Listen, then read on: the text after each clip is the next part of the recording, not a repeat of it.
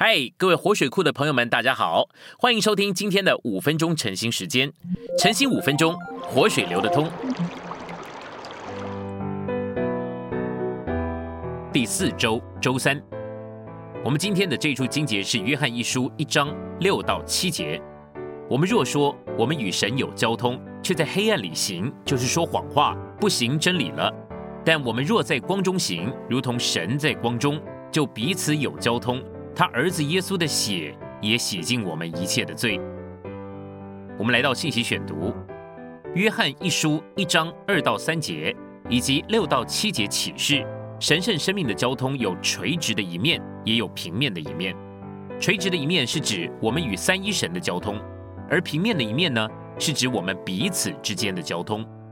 在圣徒们将永远的生命传给罪人以前，使徒们自己已经与父。并与他的儿子耶稣基督有垂直的交通了。当使徒们将永远的生命传与别人的时候，他们就经历了神圣交通平面的那一面。神圣交通平面的那一面是凭着人的灵，神圣交通垂直的一面是凭着神圣的灵，就是圣灵。用“凭着”这个词实际上不够强，并不足以表达我们的意思。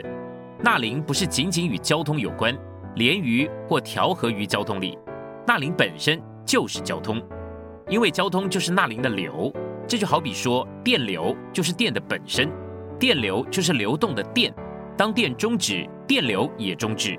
同样的，灵后十三章十四节所说的圣灵的交通，就是指纳灵在运行。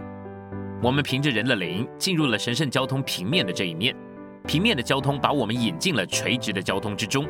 如果两位弟兄操练他们的灵，有真正正确平面的交通，他们至终会被引进非常诚恳、真挚的代求里。当他们一同祷告的时候，神圣交通的两方面就交织在一起了。这种交织的交通乃是真实的交通。